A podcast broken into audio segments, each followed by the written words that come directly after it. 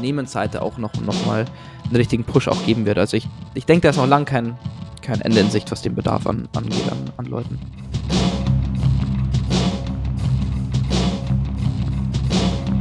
Hallo zu einer neuen Folge von UX Heroes. Heute mit Samuel Lottner, Teamlead bei Concepthouse Digital. Concepthouse ist eine globale Beratungs- und Recruitment-Agentur, spezialisiert auf das Recruitment für Designpositionen. Also egal ob für die Rekrutierung des allerersten Designers oder den Ausbau eines bestehenden Teams, Konzepthaus unterstützt euch dabei mit Know-how und dem Zugang zu einem globalen Pool aus Kandidatinnen. Ich spreche mit Samuel über Recruitment, speziell für den User Experience Bereich, die Schwierigkeit, UX-Kompetenzen richtig zu bewerten und er verrät euch seine persönlichen Red Flags im Bewerbungsprozess. Viel Spaß beim Hören. Ich bin jetzt seit ja, guten drei Jahren bei bei Konzepthaus Digital. Um, ähm, wir sind eine ja, Recruitment- und ähm, Design Agency, die sich jetzt in meinem Team äh, auf das ganze Thema UI UX spezialisiert hat. Also besser, also besser gesagt eigentlich auf Rollen entlang des User-Centered Design Prozess, also Research gehört auch mit dazu. Um, ähm, und dann, wenn es in die visuelle Ausgestaltung geht, dann ähm, auch noch ein paar Schnittstellen mit dabei. Aber im Kern ist das der Kosmos, in dem wir unterwegs sind, so in der Kreativbranche. Um, ich selber bin jetzt junge 24 Jahre alt, ähm, mache das jetzt seit ein paar Jährchen und äh, taugt mir mega. Äh, ich glaube, da ja, war, war, war ein ähm, ungeplanter Berufseinstieg für mich, aber ich habe es bisher noch überhaupt nicht bereut. Ähm, sitzen hier in München und äh, ja, deswegen, äh, ich freue mich sehr, euch da ein bisschen was erzählen zu können, was, was ähm, was ich so mitbekomme, wir sind ja ganz viel mit Leuten im Austausch und am Sprechen und kriegen da natürlich auch dementsprechend viel mit, selbst wenn wir selbst keine Designer sind. Aber ja, ich freue mich. Du hast gesagt, ungeplanter Berufseinstieg. Ja. Was war da ungeplant? Naja, es ist ja, also ich habe eigentlich äh, äh, studiert gehabt, ähm, duales Studium, ähm, Wirtschaftsingenieur. Äh, damals, weil, ja, man kommt vom Land und da ist halt so, ähm, Uhr, mach was Gescheites, so ungefähr, und nicht, nicht so, so, so verrückte Sachen. Und dann habe ich das gemacht und irgendwie hat es mir dann nach dem dritten, vierten Semester war es dann einfach, ähm, ich gesagt habe, puh, also irgendwie, das ist nicht das mein. Und ähm, mhm. habe ich gesagt, okay, wo soll es denn hingehen? Ich habe schon immer so ein bisschen, äh, ja, weil man sehr mitteilungsbedürftig und, und, und sehr kommunikativ veranlagt, habe ich gesagt, okay, irgendwie soll es schon was ähm, im, im Recruitment-Bereich sein, aber irgendwie auch ein bisschen was mit mehr Vertriebscharakter einfach. Und das ist ja bei uns schon auch so. Und äh, dann bin ich so in die, in die, in die, in den Bereich Recruitment und, und ähm, äh, reingerutscht und das ganze Thema UI-UX zu sein war ein, äh, eigentlich äh, ziemlich zufällig. Also es gibt ja da relativ wenig Agenturen, die das machen. Und ich mhm. bin damals äh, dann einfach, habe mich, hab mich mal querfeldein beworben und Gott sei Dank bei Konzepthaus hängen geblieben, äh, weil ich muss sagen, es ist, ist eine super umgängliche Branche und ähm, ich selber bin so ein bisschen designaffin, jetzt nicht im digitalen Bereich, aber ich glaube, ich bin da, ähm, ja, zeichne gern ähm, und so weiter und ähm, liegt bei uns so ein bisschen in der Familie. Und deswegen habe ich gesagt, ja, Design klingt nicht schlecht. UI UX hatte ich damals noch, noch keine, keine Ahnung, was das ist. Und ja, dann habe ich damals hier angefangen, um, quasi von null ging es da los. Also so vor drei Jahren gab es unsere digitale Sparte, also unsere UI UX-Sparte noch gar nicht. Und dann haben wir das so mit aufgebaut mhm. und mittlerweile ähm, fühle fühl, fühl ich mich da sehr wohl drin. Ja. Das heißt, so aus einer ganz anderen Ecke eigentlich. Du hast beschrieben UI, UX Research, das ist euer Fokus. Mhm. Da zu unterstützen in der Rekrutierung. Wie schaut denn so ein typisches Recruiting-Projekt bei dir aus? Ähm, das hängt so ein bisschen davon ab tatsächlich. Also wir haben ja ähm, bei uns, gibt ja immer so die zwei klassischen, ähm, soll ich sagen, ähm, Fälle, die man eigentlich hat. Zum einen entweder man, ähm, man hat irgendwie ein Projekt oder der Kunde hat ein Projekt, wo er sagt, okay, ich brauche da einfach ähm, zeitlich begrenzte Unterstützung. Also ein ganz klassischer Freelancer. Mhm. Ähm, und dann haben wir auch Kunden, die sagen, hey, ähm, wir sind, äh, äh, wir bekommen einfach keine, keine guten Leute her aktuell und das ist ja auch mit, mit der aktuellen Situation nicht ganz einfach, würde ich, äh, würde ich mal behaupten. Um, und die sagen, okay, wir suchen mhm. jemanden für unser Team fest. Und mhm. das ist im Endeffekt, dann sind die zwei, sind die zwei Fälle, die unterscheiden sich so ein bisschen. Am Anfang ähm, ist immer so, dass ähm, wir zum einen versuchen natürlich ganz viel ähm, auch Kontakte zu unseren Kunden zu knüpfen, wo es schon eigentlich schon ein bisschen einen Sales-Charakter auch hat, ähm, wo wir auch aktiv unsere Kunden anfragen, hey, wir wissen, dass aktuell vielleicht ein bisschen schwierig ist, ähm, könnte nicht irgendwie, irgendwie ähm, Unterstützung brauchen, aber so oder so am Anfang kommt immer die Anfrage vom Kunden. Wir kriegen immer ein, mal mehr, mal weniger ausgeprägtes Briefing. Ähm, da haben wir ja. schon alles gesehen, hin von, ähm, angefangen von, hey, ich brauche einen Researcher, Ende, Briefing Ende, ähm, hin zu äh, äh, zwei, zwei DIN A4 Seiten, kann da, kann da alles dabei sein. Ähm, mhm. Und dann gehen wir quasi mit dem Briefing äh, entweder, wenn es ums Freelance-Thema geht, auf unser bestehendes Netzwerk zu, mit den Leuten arbeiten wir da, ähm, arbeiten wir ganz viel.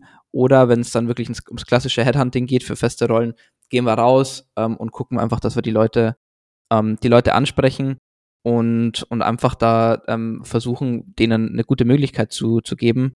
Was natürlich immer eine Challenge ist, weil äh, ich glaube, dass, oder ich, ich weiß, dass das ähm, bei, bei vielen Unternehmen auch und bei vielen, ähm, vor allem Recruitment-Agenturen, oftmals auch so das Wissen nicht da ist, äh, was, was bringt eine Rolle jetzt eigentlich mit sich und, und ich glaube, die Leute schon oftmals auch skeptisch sind, zu sagen, hey, puh, was will mir der Sam jetzt eigentlich erzählen?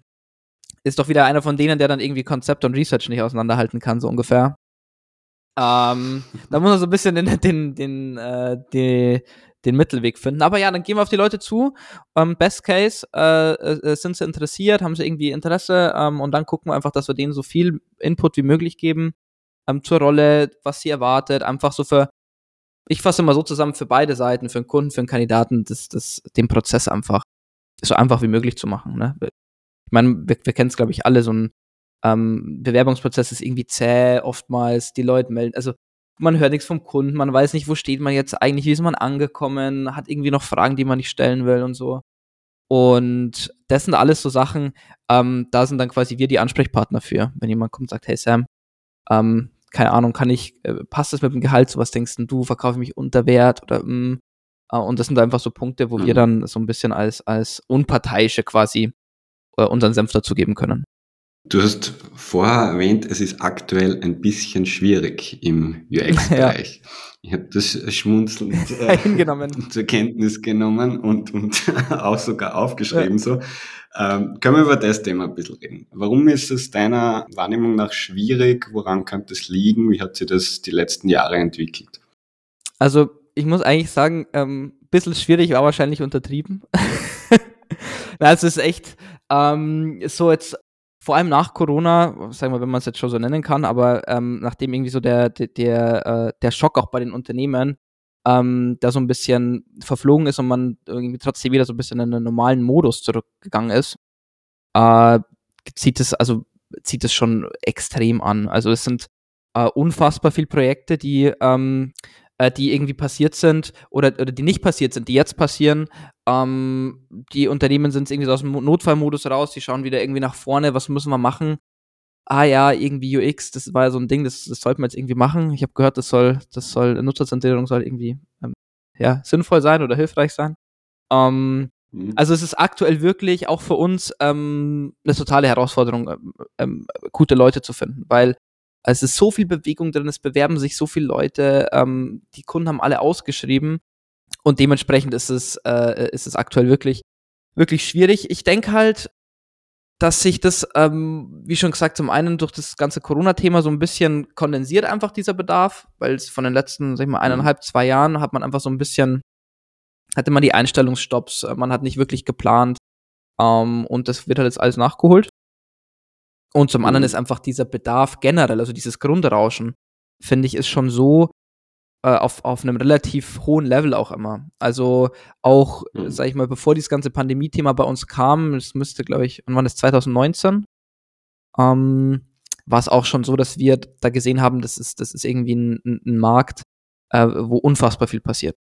Und äh, wir kommen ja ursprünglich aus dem Automobilbereich, die, die ähm, Konzepthaus äh, also ganz Gesamtagentur. Und daraus haben wir uns quasi ein bisschen rausgegründet mit, mit, mit einem sehr starken Automobilkontext zuerst. Mittlerweile sind wir in vielen verschiedenen Branchen unterwegs. Und bei denen war das schon, hat sich das schon so ein bisschen vorher abgezeichnet, ne? Dieses ganze User Experience Thema. Dann mit den digitalen Interfaces, äh, die man jetzt überall hat, ähm, umso mehr auch noch im, im digitalen Bereich. Und das schwappt gerade total, total über. Also bei den Agenturen ist es ja sowieso schon gekommen und ich denke mal, dass das jetzt bei, bei ähm, den, ja, auf Unternehmensseite auch noch, noch mal einen richtigen Push auch geben wird. Also ich ich denke, da ist noch lang kein, kein Ende in Sicht, was den Bedarf an, angeht an, an Leuten. Ich würde das genauso unterschreiben, ja. Also du hast ja die zwei Gründe jetzt genannt, der, der Rückstau ja. ähm, von Projekten aus der Pandemie oder nicht nur Projekten, sondern eigentlich auch ähm, dem ganzen Hiring-Thema, ja. wo die Unternehmen gesagt haben, ja, jetzt ist einmal ja, Notfallmodus, ja. jetzt äh, bitte nicht neu einstellen. Ähm, ja, auch in den letzten Jahren, also auch aus, aus unserer Wahrnehmung heraus, extrem das ganze Thema User Experience, User-Centered Design, im, sage ich jetzt einmal primär im deutschsprachigen Markt, also Dachraum, mhm. hat, hat sich extrem bewegt. Also da ist wirklich sehr viel passiert. Für uns immer interessant war, weil wir sind eigentlich prima mit User-Brand am englischsprachigen Markt unterwegs, mhm. also sehr viel USA. Äh, da war das vor nicht, sieben ja. Jahren schon ja. gang und gäbe. Ja. Ähm, und es war immer der Kontrast so interessant, wenn du Kunden aus den US am Telefon hattest oder in irgendeiner Produktdemo hattest und dann bist du zu einem Meeting gegangen mit einem deutschsprachigen Kunden aus Österreich oder Deutschland. Ähm, und das kommt mir vor, das nähert sich jetzt die letzten Jahre wirklich sehr schnell an, viel, viel schneller, als ich mir gedacht hätte, dass es sich eigentlich bewegt. Vielleicht auch durch die Pandemie, mhm. durch diese ganzen digitalen Lösungen, die jetzt einfach auch zwangsläufig notwendig worden sind. Ja. Aber ja, das kann ja alles unterschreiben. Das, ja. das wollte ich auch gerade sagen. Also wir haben da auch, ähm, wir haben ja bei uns einen, einen, einen totalen EU-Fokus noch, weil wir einfach sagen, wir kommen ja eh, eh schon nicht hinterher, gefühlt. Ähm, mhm. Aber das ist genau das, was ich auch immer sage. Also wir sind da natürlich als, als Deutschland, Europa jetzt nimmer die Innovationstreiber, im, vor allem im Digitalbereich, äh, äh, ja, ja nicht. Und ähm, wir haben dann doch hier und da mal Schnittstellen auch in, ähm, vor allem in die USA rüber, ab und zu auch China, ähm, wo wir einfach sehen, das ist also ganz andere äh, Herangehensweise auch. Also das sind teilweise die Themen schon so tief auch in den Unternehmen verankert. Mhm. Ich sag, da haben, da haben wir hier noch einen, also klar, das, das nimmt gerade richtig Fahrt auf auch, aber ich, da haben wir immer noch so viel, so viel Luft nach oben und so viel Zeit auch. Und ich sehe da, also für mich ist das immer so ein bisschen das zweite IT aktuell. Also ähm, die, die Leute kriegst du echt fast so schwierig, wie es der Programmierer kriegst, wie es der Entwickler kriegst. Äh, ja. Also echt, ähm, ja. Also da sind wir, da haben wir hier in, in Deutschland oder EU generell noch, noch äh, viel Optionen oder viel vor uns, was das angeht. Hast du den Eindruck, dass die Unternehmen, die jetzt gerade im Bereich User Experience Fachkräfte suchen, auch wissen, was genau User Experience ist? Da sprichst du das ganz, da sprichst du den allerliebsten Punkt sprichst du an. Ähm, äh, ehrlich gesagt, Leider oftmals nicht. Irgendwie. Also, mhm. ich will jetzt immer nicht alle über einen Kamm scheren, das, weil das ist Quatsch. Aber was wir schon merken ist, ähm, auf Agenturseite definitiv, also da haben, da, da wissen die schon, wovon sie reden. Weil, also ich weiß nicht, ich, ich, ich, ich kann es mir nicht genau erklären, warum. Ich, ich denke aber, dass einfach ähm, bei denen schon das Thema einfach so ein bisschen früher auch aufgeschlagen ist. Ähm, vor allem denke ich auch aus einem aus einem sehr marketing-lastigen äh, ähm, Background, wo es dann ganz viel um Customer Journeys geht. Ähm, die wissen da schon, äh, aus welcher Perspektive sie da, da rangehen müssen. Und zwar aus der nicht, nicht des Unternehmens, sondern des Nutzers am Ende des Tages. Und die, da habe ich schon immer das Gefühl, auch in den Briefings, die wir bekommen und in den Projekten, die wissen schon, wovon die reden. Ähm, oftmals ist halt wenn es dann in Richtung Unternehmen geht, äh, da ist da, das ist dann schon nochmal eine ganz andere Baustelle. Also wenn ich jetzt irgendwie von einem großen, ähm, keine Ahnung, Automobilisten spreche oder äh, von, von einem Designstudio von einem Automobilisten oder meinetwegen von einem großen Medizintechnikunternehmen oder sowas, die haben natürlich, die haben natürlich einen Plan, weil die äh, bei sich dementsprechend auch dann Kapazitäten und Teams haben von, äh, sagen wir, zwischen äh, 10 und 50 Leuten, die, die sich da um, ähm, um das ganze Thema User Experience oder um eine, um eine ganzheitliche User Experience ähm, äh, bemühen. Und die, da ist ja dementsprechend auch die Kompetenz so geballt da, das zu, ähm, äh, da, auch, da auch eine Idee davon zu haben, welche Rollen brauchen wir denn, wo fehlt uns Kompetenz, was bedeutet eigentlich ähm, bei uns ähm, User Experience äh, oder, oder ähm, was macht bei uns ein, ein Interface-Designer? Äh, auf der anderen Seite wo, wo, was ich halt so ein bisschen, ähm, sag ich mal, oder wo ich die Herausforderung sehe, ist jetzt bei so was wir auch jetzt merken bei so Mittelständlern, bei Unternehmen, die sich gerade sehr darum bemühen, ähm, in den digitalen Bereich, sag ich mal, da stark Fuß zu fassen, ähm, weil da oftmals das Thema noch nicht so, auch auf Management-Ebene noch nicht so da ist. Da kämpft man dann irgendwie mal um die, um, um, um darum überhaupt Stellen in dem Bereich zu bekommen. Und dann hat jeder so ein bisschen eine Idee davon. Ich meine, objektiv ist es sowieso immer sehr schwer, ähm, da, da Kriterien zu finden oder, oder das irgendwie in Phrasen zu packen. Aber die tun sich manchmal schon sehr schwer, das ähm, zum einen zu verstehen, wo der Bedarf ist, was ihnen das auch bringt mhm.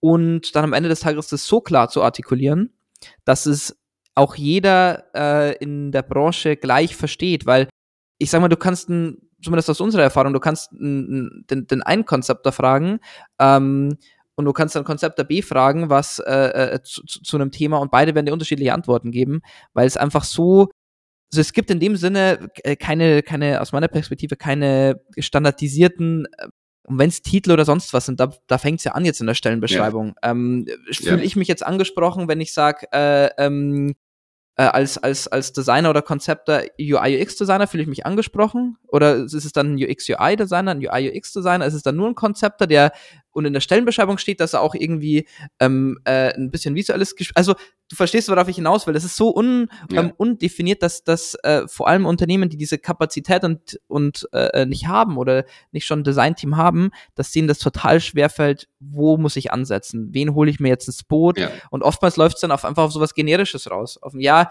wir suchen äh, jemanden, der soll Konzept machen, der soll auch Design machen. Ähm, ja, wenn er Research kann, ist auch noch mhm. gut. Äh, und, und, und so. Und, und schön wäre programmieren. Genau, und ja, und wenn er dann noch ein bisschen äh, ähm, äh, Frontend kann, dann also perfekt. So. Und das ist halt. und, und da kommt es dann wahrscheinlich auch her, ne, dass du irgendwie, äh, keine Ahnung, wir sind ja viel auf LinkedIn und so unterwegs. Ähm, du wirst es ja wahrscheinlich auch mitkriegen, ne, dass dann natürlich immer äh, die ähm, massenweise Stellenanzeigen durch einen Fleischwolf gedreht werden. Ja, und das ist gar nicht, was ich mhm. mache. Und hm, ich verstehe es, dass das irgendwie frustrierend ist auch ähm, wenn man sich dann so einen Prozess antut und dann bist du irgendwie beim Kunden, der selber nicht so wirklich weiß, was er will, ist für einen als Kandidaten natürlich auch schwierig. Aber ja. da glaube ich, müssen wir noch ein bisschen, ähm, da muss das Thema einfach noch ein bisschen mehr ankommen, auch in den Führungsriegen und so ein bisschen populärer auch werden. Ich glaube, es ist immer noch ein Thema in der Nische oder in der Bubble einfach, aktuell. Interessant, dass du das beschreibst, vor allem auch mit den, den Mittelständlern, ähm, die Unternehmen, die jetzt gerade anfangen, was aufzubauen, weil das ist ja klar, wenn wenn es schon ein Design-Team gibt, wenn es schon in einem Konzern ja. ein Team, eine Einheit in User Experience gibt, dann haben die natürlich verstanden. Ja. Zumindest so weit verstanden, dass sie äh, in dem Bereich schon eingestellt ja. haben vorher, dass es einen gewissen Wert für das Unternehmen hat. Aber dass sich der Mittelständler oder muss man gar nicht auf die Größe des Unternehmens äh, vielleicht jetzt festmachen, aber zumindest Unternehmen allgemein, die in dem Bereich noch nichts tun, mhm. sich dann schwer tun zu artikulieren. In einer, einerseits, was wollen sie eigentlich? Was brauchen sie eigentlich? Wie muss man das jetzt ausschreiben? Ja. Und andererseits dann glaube ich auch, ähm, was zumindest aus meiner Wahrnehmung heraus dann für die Kandidaten, die sie bewerben, oft auch schwer ist, dieses Mindset auch schon verinnerlicht zu haben. Ja. Okay, UX ja. ist jetzt nicht, wir holen uns jemand, der für uns schöne Interfaces baut, ja. sondern wenn der dann anfängt, nervige Fragen zu stellen, wie, für wen machen wir das eigentlich? Welches Problem lösen wir da?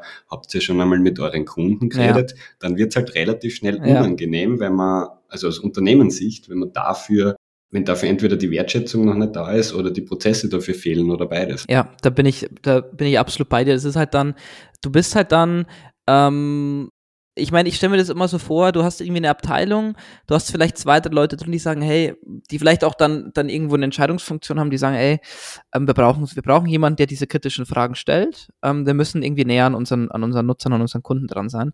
Dann stellst du den ein, äh, tust dich da schon brutal schwer.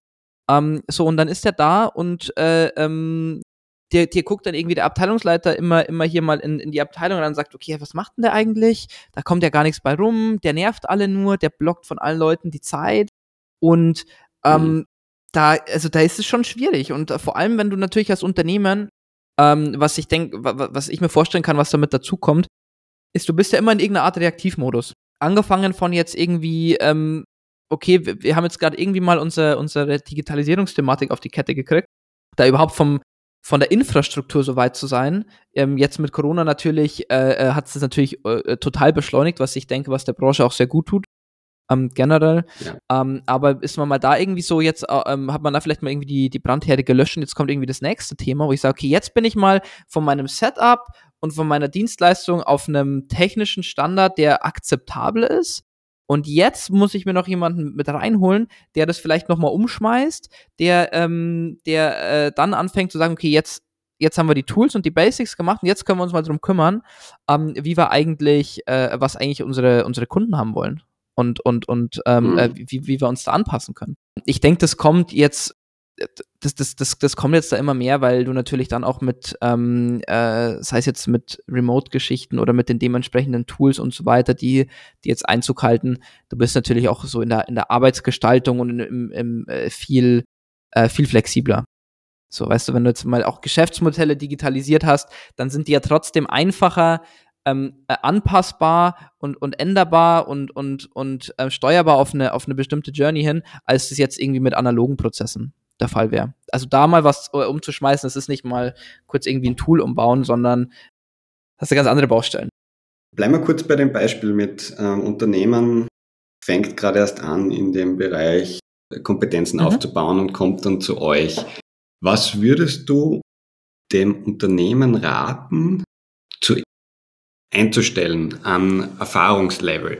Ähm, ist es dann so, dass man sagt, ja, fangt einmal mit einem User Experience Designer mhm. an ähm, oder kann mit einem Junior an ähm, und baut dann die Position nach und nach aus auf Senior, wenn der Erfahrung gesammelt hat, in den Prozessen drinnen ist. Ja. Oder ähm, würdest du eher empfehlen, naja, das ist eigentlich eine Senior-Position mhm. mindestens, wenn nicht noch eine Ebene drüber ja. im Management fest verankert, damit es einen Impact hat und damit da nicht nur schöne Interfaces rauskommen, sondern tatsächliche Verbesserungen für das gesamte Unternehmen? Das ist eine gute Frage. Das ist ein Thema, das, ich, das wir auch oft mit unseren, mit unseren Kunden haben. Also wir haben zum Beispiel jetzt letztens den Fall gehabt, ähm, Unternehmen aus dem, aus dem E-Commerce, ähm, die, die vor allem so im App-Bereich unterwegs sind. Ähm, äh, und die äh, wollt, haben jetzt auch ihr UX-Team ausgebaut. Also bei denen UX ist Research mit dabei, das Konzept und das Design mit, hängt da quasi drunter. Und ähm, da haben wir auch mit denen auch viel gesprochen und so, weil du natürlich dann auch, wir hatten ein paar spannende Kandidaten, die waren, ähm, sag ich mal, so auf, auf, auf die für Hands-on-Rollen dann gewesen wären, also wirklich ähm, mit zu Senior-Level, ähm, wirklich dann Hands-on Research machen, Konzepte bauen äh, und, und äh, dann gestalten. Ähm, wo die, wo wir dann lange diskutiert haben, auch zu sagen, okay, macht es Sinn, äh, jetzt äh, die Ressourcen reinzuholen, die hands-on arbeiten werden, oder macht es mehr Sinn, wenn wir uns erst gucken, wen holen wir denn als, als, als ähm, Teamlead mit rein? Weil das stand schon fest, so soll die Struktur sein. Die werden da definitiv einen Teamlead ja. ähm, haben wollen, der das Thema auch äh, intern dann vertritt und sich so ein bisschen mit der, mit der Politik, die da mitspielt, ähm, befasst. Und das war ein sehr, sehr spannendes Thema, weil wir dann gesagt haben, am Ende des Tages uns dann äh, gemeinsam mit dem Kunden dann dagegen entschieden haben, die Leute, die wirklich gut waren, die auch gut gepasst hätten, was aktuell schon ein sehr großes Kriterium ist auch, wenn du die Möglichkeit hast, jemanden an Bord zu bekommen, ähm, haben uns trotzdem dagegen entschieden, haben gesagt, nee, wir wollen eigentlich erst ähm, jemanden reinholen, der auch dem Unternehmen hilft zu verstehen, was sie überhaupt brauchen. Und so würde ich das auch äh, generell ähm, äh, allen, allen, allen Unternehmen empfehlen, ähm, jetzt nicht unbedingt gleich, ich schätze mal, das oder ist aus meiner Perspektive auch echt nicht oder seltenst umsetzbar, dass man irgendwie ähm, von null auf gleich jetzt irgendwie, äh, wenn sich nicht radikaler Managementwechsel irgendwie war, dass von jetzt auf gleich gesagt wird, okay, wir bauen jetzt hier eine Abteilung auf, ähm, da kommen 20 Leute rein, da brauchen wir gleich irgendwie jemanden im, im mittleren bis oberen Management für, für, äh, für äh, Nutzerzentrierung. Ähm, ja. Kommt ja eigentlich nicht vor. Ähm, ich würde es da jedem empfehlen zu sagen, okay, man holt sich jemanden rein, der wirklich Erfahrung hat, also wirklich ein Senior, ähm, der dann aber auch weiß, in Anführungsstrichen, was er sich antut, weil der dann auch derjenige sein wird, der das Thema intern verargumentieren darf oder, oder muss. Mhm. Ähm, also jemand, der auch so ein mhm. bisschen, weil wenn du dir jetzt irgendwie einen Junior reinholst, der macht vielleicht sein, sein, seine Sachen, aber der wird super schnell frustriert sein, weil er zum einen vielleicht sich nicht ähm, äh, selbstbewusst oder erfahren genug fühlt, äh, mal Kontra zu geben intern. Ja. Dann macht er seine Konzepte, die werden dann von irgendjemandem wieder verworfen, weil die sagen, ja, pff, haben wir anders schon immer so gemacht. So, danke für deinen Input, aber passt schon. der wird super frustriert sein ähm, und es wird dir nichts bringen und wahrscheinlich wird es dann im Management sein, äh, äh, das Thema sein, ja gut, da hatten wir jetzt jemanden, hat ja nichts gebracht. Also, ja. ich würde schon sagen, auf jeden Fall ähm, ein solides Stück an Erfahrung und vor allem auch ein, ein Charakter, wo, wo, man weiß, okay, ähm, der gibt auch mal Kontra und der, der, der, der hat Bock mhm. drauf, sich auch diesem Gegenwind auszusetzen und da was richtig Geiles draus, äh, draus zu bauen. Und dann hast du so diesen Bottom-up-Effekt, wenn du dann irgendwie mal die ersten Erfolge auch irgendwie mitbringst, ähm, so, so, so ein paar Quick-Wins irgendwie abholst, ähm, dann denke ich, kriegt das Thema, Thema Traktion, dann kommt es auch irgendwie auch an und dann macht es Sinn und dann hat man irgendwie Ergebnisse, die, die dann manchmal mehr, manchmal weniger messbar sind. Aber so würde ich das Thema angehen, weil äh, wenn du dir jetzt drei, vier äh, Juniors reinholst, du, du wirst keinen haben, der das Thema nach innen vertritt. Und ähm, ja, und da wird da sich auch niemand dann die Zeit nehmen, das, ja. das zu machen und dann ver versickert es irgendwie, die Leute gehen dann wieder, weil sie sagen, okay, äh, wir haben eh irgendwie nichts zu melden und keiner nimmt uns ernst und dann hast du den Salat so ungefähr. Ja. Ja, macht total Sinn, ja. Weil, so wie du sagst, ich glaube auch, dass es selten passiert, dass man wirklich ähm, jetzt, was nicht, drei, vier, fünf Leute auf einmal aufbaut, ja. oder? Das ist ja schon, ähm, weiß nicht, wie, wie das aus deiner Wahrnehmung heraus ist, aber es ist ja schon gut, wahrscheinlich, wenn man sich als Unternehmen entscheidet, so jetzt ja. eine Position einmal zu besetzen. Ja. Und wenn das dann der Junior ist, der Gegenwind kriegt, frustriert ist, dann ist halt die Argumentationslinie klar, ja, ich habe ich eh gesagt, ja. dass das in dem Bereich nichts bringt. Machen wir es einfach so, wie wir es immer gemacht haben. Wir sind eh Marktführer seit 50 Jahren. Ich meine, das sind wir ja nicht grundlos, sondern das hat ja immer funktioniert und so machen wir jetzt weiter. Ähm, wohingegen, wenn das wirklich die Senior-Position ist, der natürlich, so wie du sagst, dann einen Hebel aufbauen kann und sagen kann, schau, das haben wir jetzt gemacht in dem Bereich, das hat den Impact gehabt. Ja. Ähm, und jetzt bitte, jetzt brauchen wir noch mehr, mehr Ressourcen. Du, was ich, was ich da auch immer, immer ähm, total, äh, total oder sehr oft ja sehr sinnvoll finde, was ähm, viele schon machen, aber äh, für, für meinen Geschmack äh, sehr viele leider auch noch nicht, ist, ähm, sich jemanden reinzuholen, der vielleicht auf, auf Freelance-Basis das Thema macht. Also es ist natürlich dann immer eine Kostenfrage, die, die hat die, die, die ist natürlich immer allumfassend. Ähm, aber wenn, aber die Leute wissen natürlich genau, wo die, wo die Baustellen liegen. Und die wissen genau, mhm. ähm, wie du, äh, wie sie mit den Leuten umzugehen haben und wie sie das Thema zu verargumentieren haben. Und die wissen auch, worauf sie sich einlassen. So. Ähm, ja. Weil äh, die natürlich auch äh, aus, aus ihrer Erfahrung her dann sagen, okay, hey, ich war jetzt irgendwie schon in zehn Projekten und in acht von denen gab es, also es gibt ja immer Reibung so und äh, vor allem äh, du als Freelancer bist natürlich dann immer in der Position, äh, irgendwie die, äh, du bist jetzt irgendwie externer und schreibst den Leuten was vor, du musst da schon das, das, das Feingefühl auch mitbringen und das, das haben die Leute meisten dann schon drauf. Und da kannst du natürlich dann, wenn du jetzt irgendwie finde, es bietet sich immer gut an, wenn du ein Projekt hast, wo der Scope relativ absehbar ist. Ähm, und wenn du dann sagst, okay, wir nehmen jetzt mal die Kohle in die Hand, wir holen uns jetzt da mal zwei Leute an Bord, ähm, die den ganzen Haufen mal so ein bisschen auf, auf Linie bringen und denen mal sagen, so, hey, lass uns das jetzt einfach mal aus Nutzersicht von A bis Z durch, ähm, äh, durchdenken und auch dann das Projekt so, äh, so zu äh, so machen. Ähm, bin ich ein großer Fan von, dass man da auch dann mhm so eine, so eine Success-Story hat, die man intern verargumentiert, äh, um da dann zu sagen, hey, guck mal, das könnten wir für alle Sachen haben. So. Das finde ich immer super mhm. sinnvoll. Ich weiß nicht, ähm, wie, wie, wieso das, ich denke, dass es einfach so, so populär nicht ist, ähm, das, das Modell auch zu fahren, aber äh, halte ich für super sinnvoll. Wie stellt ihr das Kompetenzlevel von so einem Kandidaten? Ist das ein Junior? Ist das eher ein Senior? innerhalb von dem Bewerbungsprozess fest? Ja. Geht das überhaupt? Das ist, das ist, das ist echt eine gute Frage, ähm, weil da das Thema wieder reinspielt, erzählen kann dir jeder alles und vor allem in dem Bereich ähm, total schwierig fassbar. Weil wenn ich jetzt irgendwie mein Entwickler bin, ähm, wahrscheinlich stelle ich es mir auch einfacher vor, als es ist, aber mein Gedankengang ist immer, wenn ich jetzt irgendwie ein Entwickler bin und sage, okay, äh, hier kannst du äh, XY, Programmiersprache, dann mache ich einen Case und ähm, dann sehe ich das, ob der das kann. Ähm, wenn ich jetzt aber ja. irgendwie einen ne, ne, ne Case bekomme, wo ich ein Konzept daraus bauen muss, ist natürlich viel schwammiger, so in der, in der, in der ähm, Bewertung auch. Ähm, bei uns ist es so, dass wir uns schon überdurchschnittlich viel Zeit nehmen, mit den Leuten zu sprechen. Ähm, das heißt auf jeden Fall zwei, wenn nicht sogar dreimal ähm, bevor die überhaupt, bevor die überhaupt beim Kunden vorstellen, ähm, weil wir auch den Leuten, zum einen, weil wir natürlich checken wollen, okay, im Gespräch so ein bisschen rausholen wollen, die Portfolios gehen, gemeinsam dann auch durchgehen, ähm, weil wir zum einen wissen wollen, okay, passt er oder sie auf die Rolle auch, aber auf der anderen Seite natürlich, was aktuell mindestens genauso wichtig ist, den Leuten einen guten Eindruck von dem Unternehmen geben wollen. Ähm, weil oftmals, man kriegt irgendwie dann generische Anfragen und so weiter und es passt nicht und wo wir auch immer sagen, nehmt euch die Zeit, löchert uns gern mit Fragen, wir wissen Bescheid, wir haben mit dem, wir arbeiten mit unserem Kunden zusammen.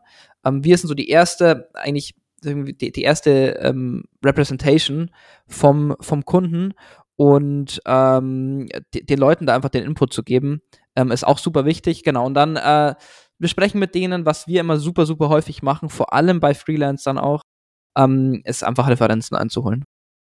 Ähm, mhm. Also das ist, äh, das ist immer super hilfreich, weil du dann einfach nochmal die Sicht von jemand anderem hast. Die Leute können es oftmals auch nicht so, ähm, kann man es vielleicht auch nicht so komplett bewerten, wie es war. Also dieses ganze Thema Feedback-Kultur ähm, hat man oftmals auch einfach nicht so, dass das so gelebt wird oder, oder dass, dass da so ähm, regelmäßig gefeedbackt wird. Und dann hilft es schon total, mal zwei, drei ähm, Kollegen, ehemalige ähm, Projektgeber oder Arbeitgeber irgendwann mal anzurufen, hey, ganz kurz, wir würden gerne XY irgendwie ähm, ähm, anstellen oder, oder irgendwo äh, äh, vorstellen. Kannst du dich erinnern, wie war denn die Zusammenarbeit? Hat es funktioniert? Und dann, dann mhm. hört man schon so ein bisschen raus, hm, ja, in, in dem und dem Bereich ähm, hätte ich mir noch ein bisschen Kompetenz gewünscht oder das und das hat nicht so gut funktioniert. Ähm, und dann hilft es schon meistens. Ähm, und dann wenn es dann so um, um die klaren Kompetenzen geht, jetzt zum Beispiel im, im Projekt, meistens, wenn man dann irgendwie die Leute fragt, ja, also hier, ähm, was machst du denn so und so, was sind so deine, deine, deine Erfahrungen, die du mitbringst? Und dann wird natürlich alles erzählt. Und ich habe auch schon mal ein bisschen Research gemacht und ich habe auch schon mal, ja, UI habe ich auch, da war ich auch schon mal im, in, einem, ja. in einem Projekt mit drin, das habe ich auch gemacht. Und dann halt einfach knallhart reinzufragen und zu sagen, okay, das heißt, wenn ich jetzt ein Projekt hätte, wo du wirklich sechs Monate lang an einem Designsystem bastelst, wäre das dein Ding? Ja, also so viel, weißt du so, und dann, dann kommst du so drauf, okay, ähm, ist jetzt vielleicht doch nicht der, der, der gestalterische Typ. Und da musst, also, du musst die Leute einfach auf, auf die Sachen festnageln, weil äh, das so schwammig ist alles. Also ich weiß nicht, wie es aus deiner Erfahrung ist, aber ähm, das ist echt immer so, so ein Problemchen, auf das wir stoßen, dass so diese Schwammigkeit, diese, die, die man einfach oftmals hat, ähm, da muss man irgendwie sich darauf einstellen und wissen, wie man, wie man da so trotzdem relativ konkrete ähm, Infos dann bekommt vom Kunden, von den Kandidaten. Ja, absolut, ja. Das Problem ist ja, dass es die Schwammigkeit auf beiden Seiten gibt. Ja. Dass ja die, die Begriffe so strapazierfähig sind mhm. in unserer Welt, dass äh, wir zwei jetzt eine halbe Stunde lang über, weiß nicht, äh, User Interface Design diskutieren können ja. und wahrscheinlich einen ganz anderen Zugang ja. zu dem Thema haben. Ja. Ähm, aber ja, das ist halt so. Deshalb das, ähm, was du angesprochen hast, mit den Referenzen einholen und Arbeitsprozesse beschreiben lassen, beziehungsweise im Detail ja. Tätigkeiten beschreiben lassen. Was genau hast du da ja. gemacht? Und bis runter zum Tool, das verwendet ja, worden wirklich. ist, oder zum, zum Gedankenprozess, weil dann fängt es eh schon an, ähm, ja, die Leute zu schleudern, die vielleicht dann nur bei dem Projekt mitgearbeitet haben und sagen jetzt beim Beispiel Designsystem, ja, kenne ich mich auch aus aber ja, nachfragen und wirklich im Detail nachfragen und, und ähm, Rückfragen ja. bei den Arbeitgebern ist wahrscheinlich eh die einzige Möglichkeit, weil standardisierte ja. ähm, Prozesse, das Level zu bewerten, wird es meines Wissens nach noch, noch nicht geben oder ja. vielleicht auch nie geben.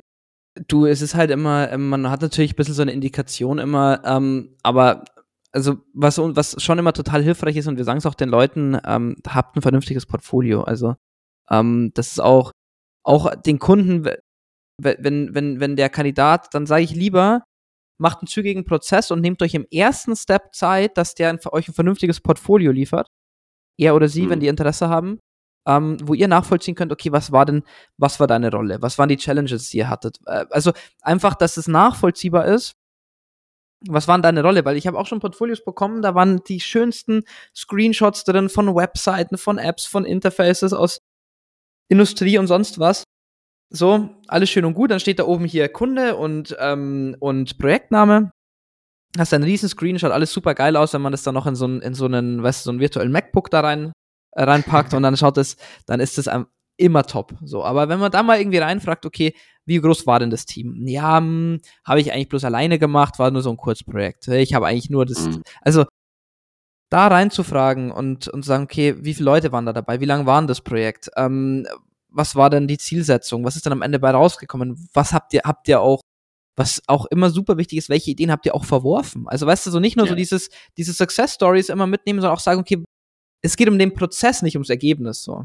Und, ja. und das, äh, das ist so ein Thema, um, da ist auch oftmals, glaube ich, so von der Herangehensweise HR, wenn du dann natürlich, ich verstehe das auch, 200 Stellen offen hast, die du besetzen musst in einem Jahr, ähm, naja, viel Spaß, dich dann bei jeder einzelnen so tief reinzufuchsen. Keine Ahnung, dann hast du irgendwie 50 mhm. Stellen im UI UX, dann hast du irgendwie noch ähm, IT-Rollen, das wird ja auch alles HR-seitig oftmals irgendwie auf eine Person dann abgewälzt.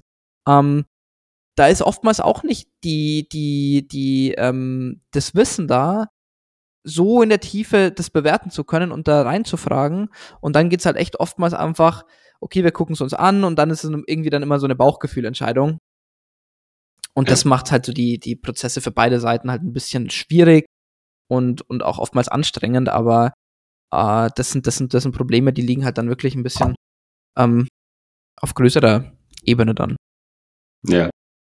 Was sind für dich Red Flags im Bewerbungsverfahren, wo du sagst, wenn das passiert, ähm, bin ich mir eigentlich ziemlich sicher, dass der Kandidat, die Kandidatin nicht passt?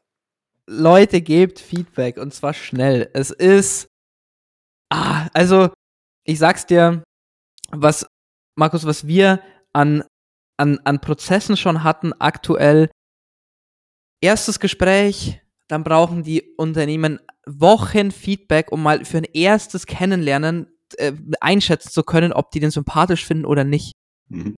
Also, wenn ich dir eine Red Flag nennen kann, weshalb Leute es nicht schaffen, Designer einzustellen, Researcher einzustellen, Konzepte einzustellen, weil sie einfach zu lange brauchen. Mhm. Ich hatte, wir haben mit einem Kunden hier aus München gearbeitet und da muss ich sagen, Chapeau.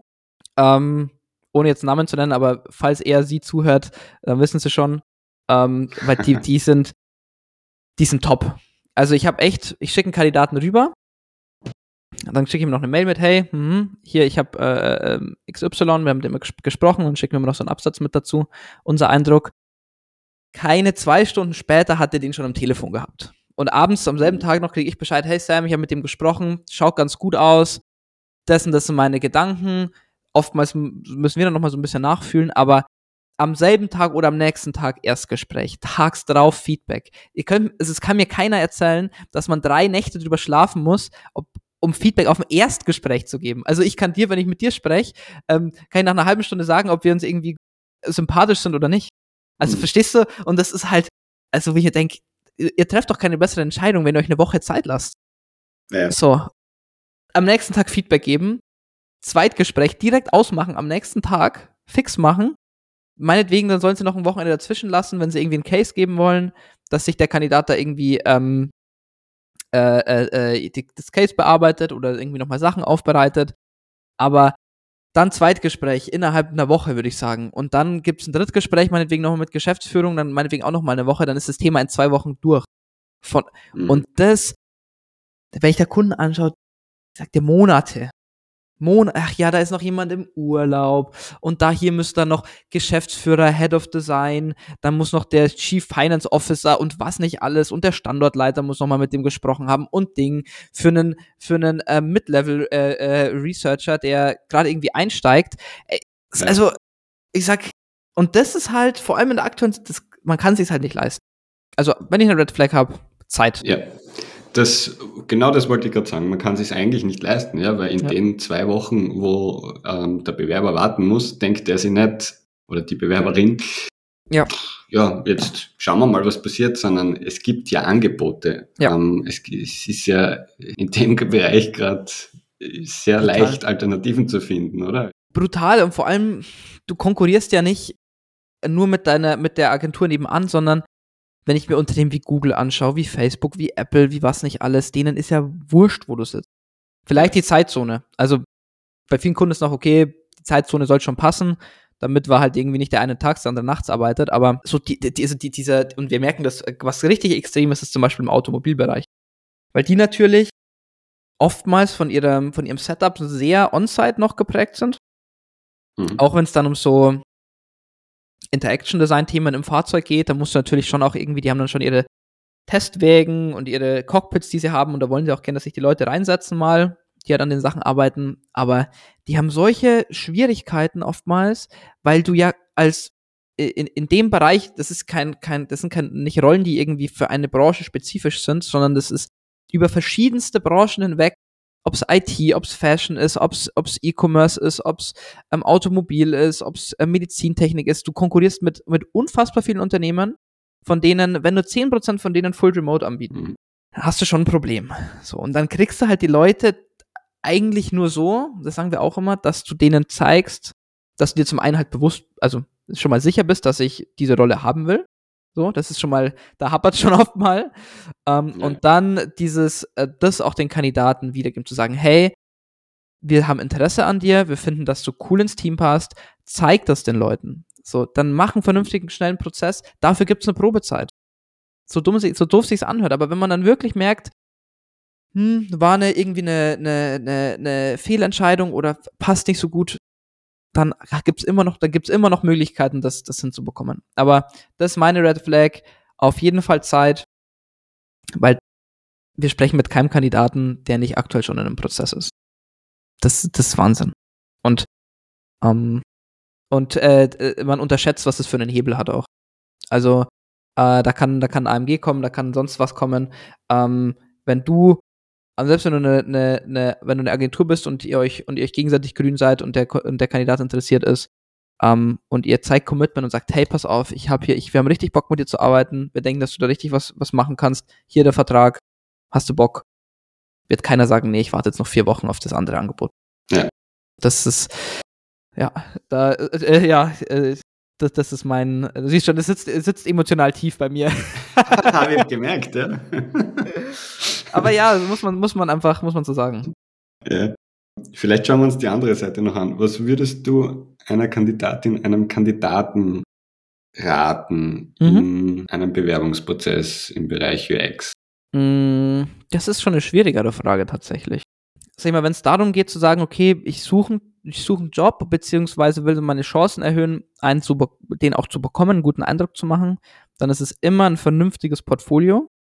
Also ein mhm. vernünftiges Portfolio macht richtig, richtig viel aus. Ähm, wo man auch einfach mal ein, zwei Tage Zeit rein investiert hat. Das ist ein Wochenende, dann hat man das Ding, dann kann man das Ding wahrscheinlich auch eine gute Zeit lang hernehmen. Ähm, da muss nicht alles, also was ich schon gesehen habe, da muss nicht alles von, von Adam und Eva an drin sein. Also wenn ich jetzt irgendwie seit 15 Jahren UI-Designer bin und, äh, ähm, und Interfaces und Screens designe, dann muss ich nicht die Sketches kurz nach der Uni irgendwie. Die sind für einen Kunden jetzt nicht so relevant, meistens. Ja.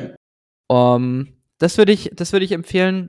Und natürlich ansonsten auch, ähm, helft gern den, den Leuten zu verstehen, auch im Bewerbungsprozess, wo eure Stärken liegen und auch genau hinzuhören, was die brauchen. Genau wegen dieser ähm, Problematik. Ich glaube, die sind oftmals, ich glaube, wir sind so ein bisschen weg von einem, von einem Interviewthema, zu sagen, okay, ich setze mich hin als Bewerber und, und, und, und lass mich durchlöchern mit Fragen, sondern es soll, glaube ich, eher ein Gespräch sein, in dem beide Seiten rausfinden können, passt oder passt es nicht. Und da kann man auch als Bewerber äh, einfach mal ähm, ähm, äh, irgendwie denen mal unter die Arme greifen, zu verstehen, was man selber macht oder auch mal kritisch nachfragen, was die jetzt eigentlich genau suchen und ob das das Richtige ist. Ähm, mhm. Definitiv, das sind so mhm. die zwei, die zwei Punkte, da kann man, da kann man richtig viel, richtig viel ansetzen. Ähm, genau. Vor allem an die Freelancer, nehmt euch die Zeit für ein Portfolio. Ich weiß, ihr habt viele Projekte, aber ähm, das hilft, das hilft. Ja. Gibt's ein Buch, wo du sagst, das sollte eigentlich jeder lesen? Tatsächlich, Thema Recruitment, eigentlich, eigentlich nicht ich bin auch nicht so der, ich glaube, dass, dass alle Designbücher, da halte ich mich jetzt mal zurück, ich bin nämlich kein Designer, aber ich glaube, da wurden die, die, die einschlägigen und die, äh, die Werke, die man so mal gelesen haben sollte, ähm, mit Sicherheit schon bei dir genannt. Was ich aber empfehlen kann anstatt ein Buch ist, äh, vor allem im Designbereich, wenn man mal irgendwie, wenn man irgendwie langfristig auch so aus Recruitment-Sicht, vor allem vielleicht auch für Freelancer interessant, ähm, aber auch für ähm, für Leute, die sagen, okay, hey, ich, ich habe schon irgendwie ähm, in Planung, mich auch viel weiterzuentwickeln, vielleicht oftmals einen Job zu wechseln.